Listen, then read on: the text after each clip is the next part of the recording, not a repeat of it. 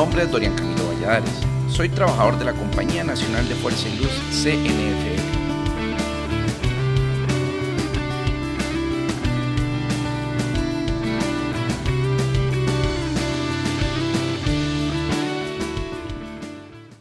En el pasado podcast analizamos la última etapa de la década de los años 90 del siglo pasado. En este podcast estudiaremos la primera década del siglo XXI, del año 2000 al año 2010.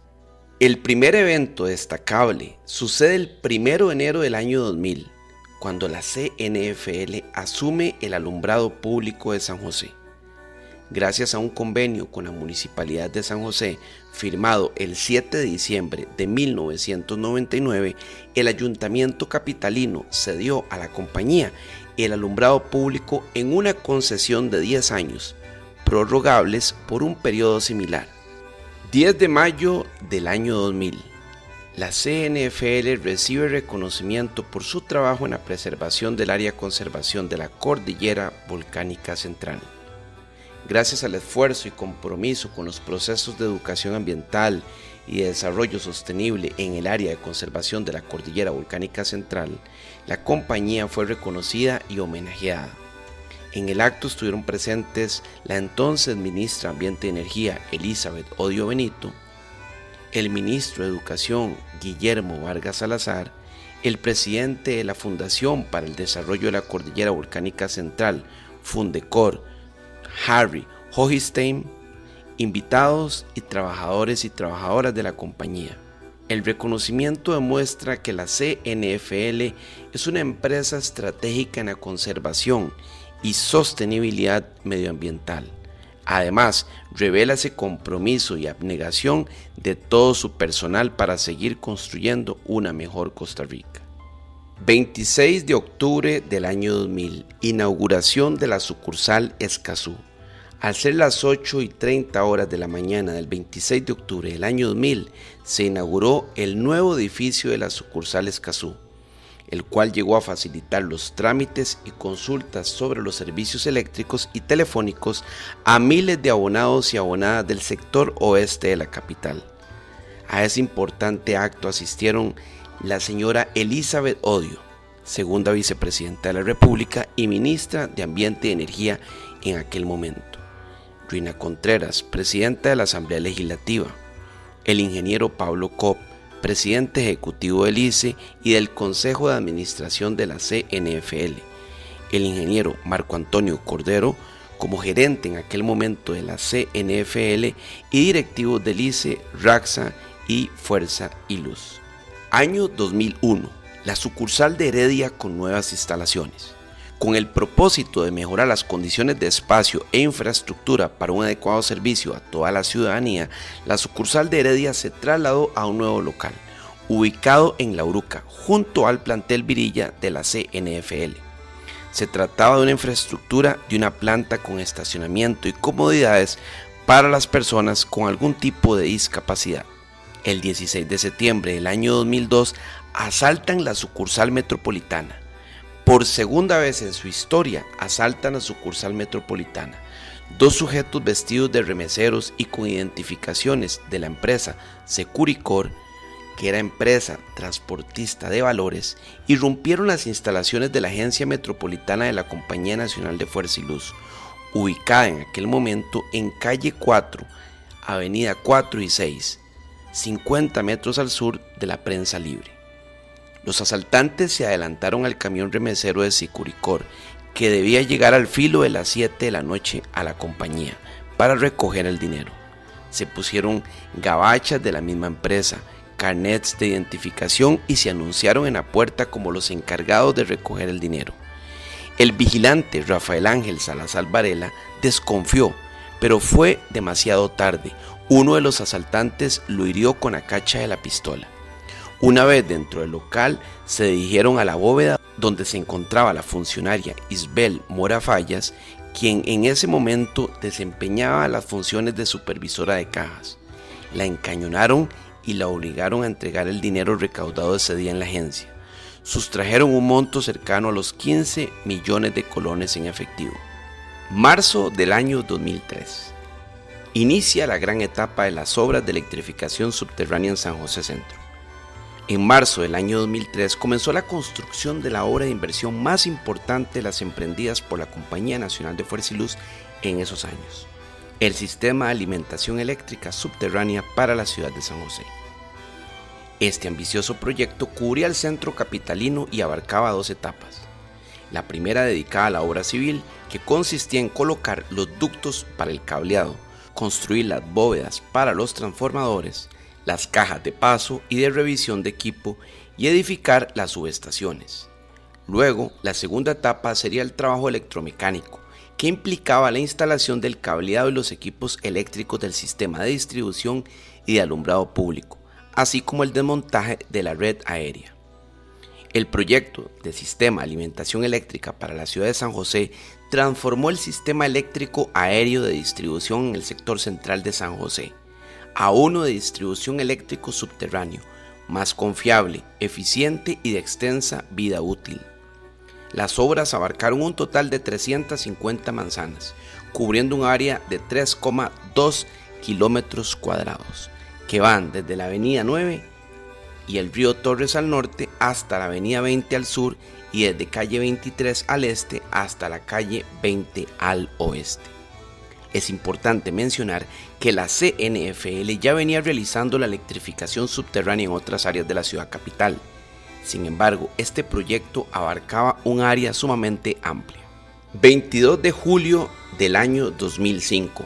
Inauguración de la planta hidroeléctrica de Cote.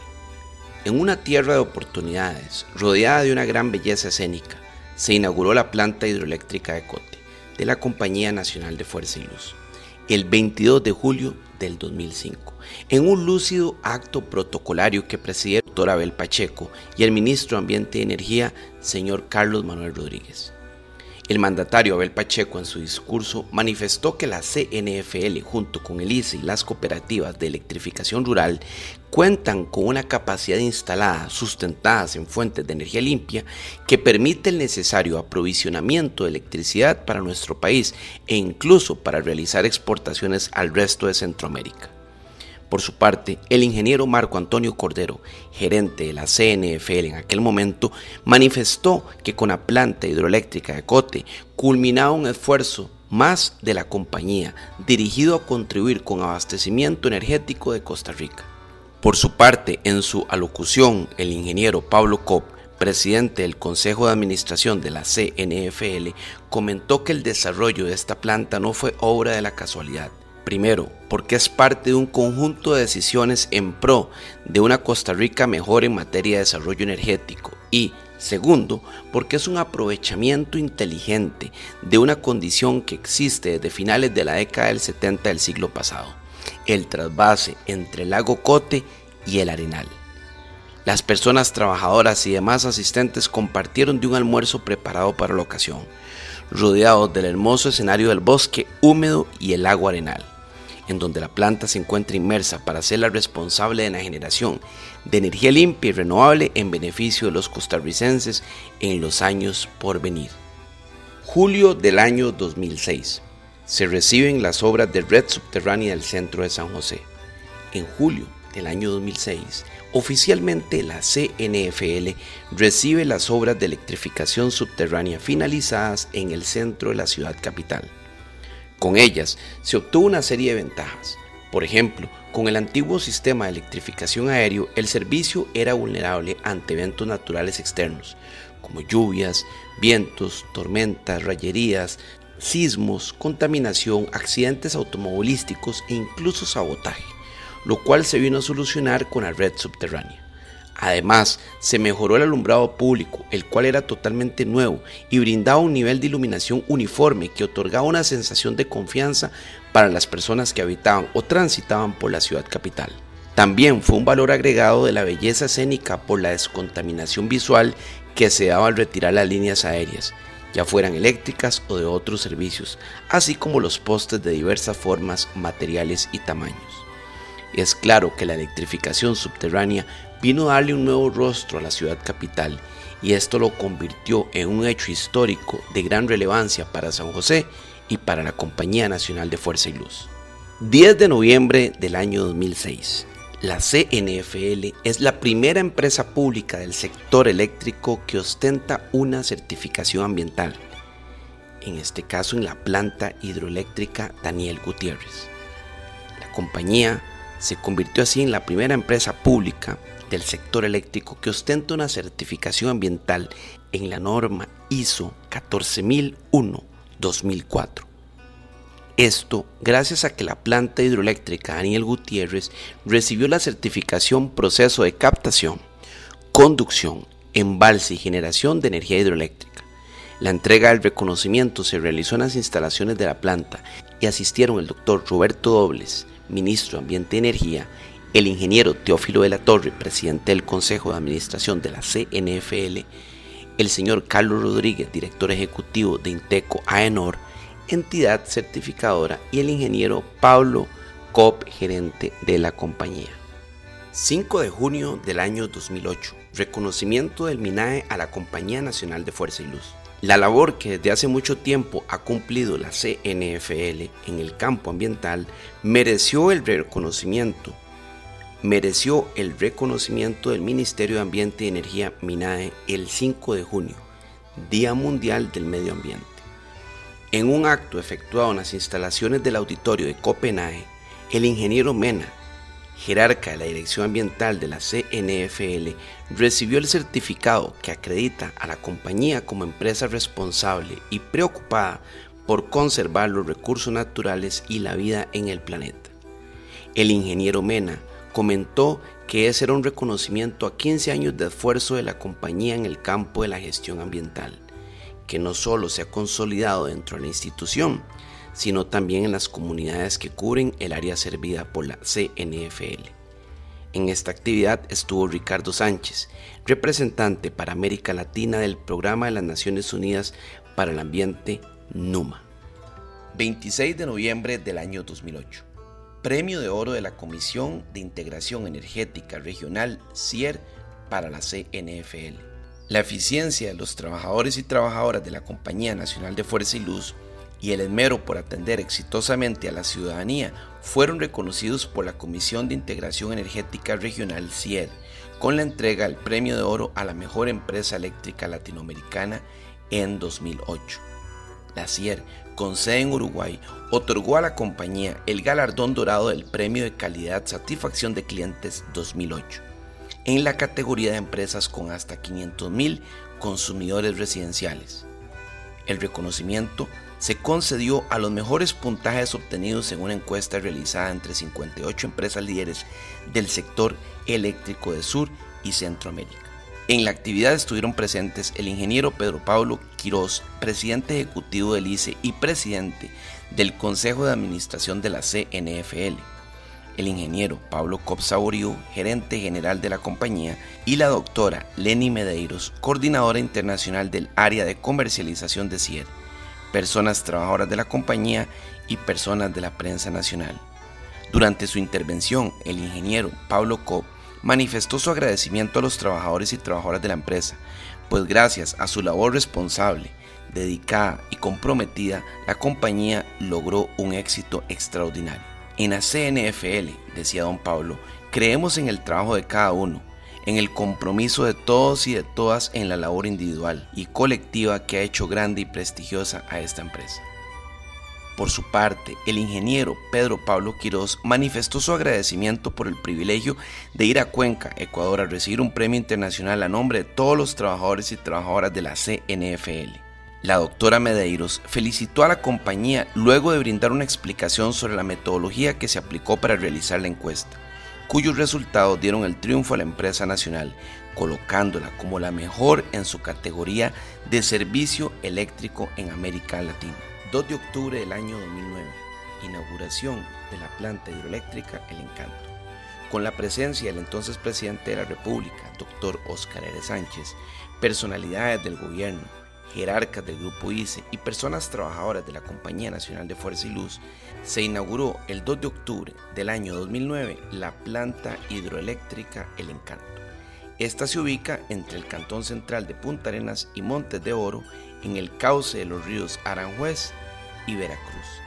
la planta hidroeléctrica El Encanto incrementó la capacidad de generación de energía en aquel momento, con fuentes renovables y propias. Además, contribuyó con 8.000 kilovatios de potencia y una generación anual de 41.000 kilovatios al Parque Eléctrico Nacional. Durante su intervención, el ingeniero Pablo Copsaurio, gerente general de la CNFL, mencionó el impacto positivo de la planta en las comunidades vecinas, tal como la generación de empleo y el apoyo a empresas de servicios locales, además de los beneficios mencionados a lo largo de la construcción del encanto se repararon caminos vecinales y se construyeron puentes, lo cual amplió la comunicación no solo entre los residentes, sino para la comercialización de los productos agrícolas producidos en la zona. Junio del año 2010. CNFL premiada por energía limpia.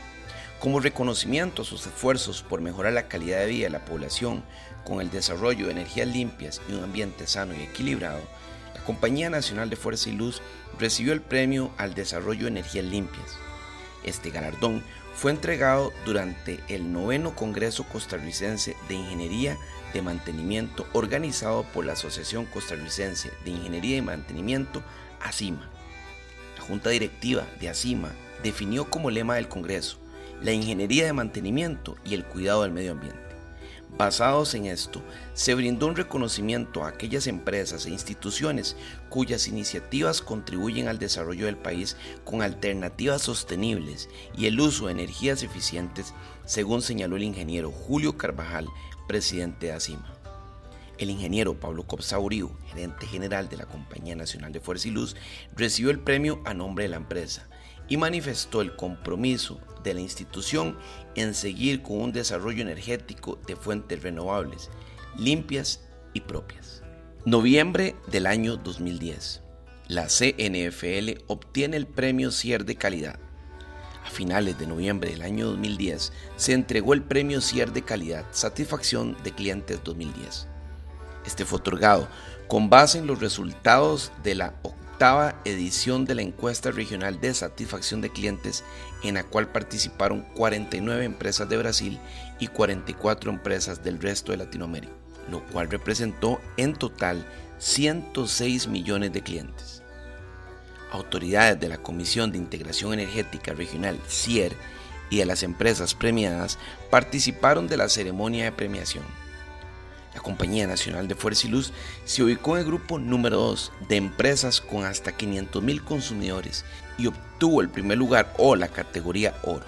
Esto fue muy significativo en la historia de la institución y del país en general, debido a que la CNFL, una empresa de servicio público bajo un esquema que no se rige por la rentabilidad y la acumulación de capital, se colocó en lo más alto por encima de muchas empresas internacionales, con comportamientos mucho más agresivos en el mercado. Hemos culminado con la primera década del siglo XXI. Una muy rica historia de la Compañía Nacional de Fuerza y Luz que continuaremos en el próximo podcast. Muchas gracias.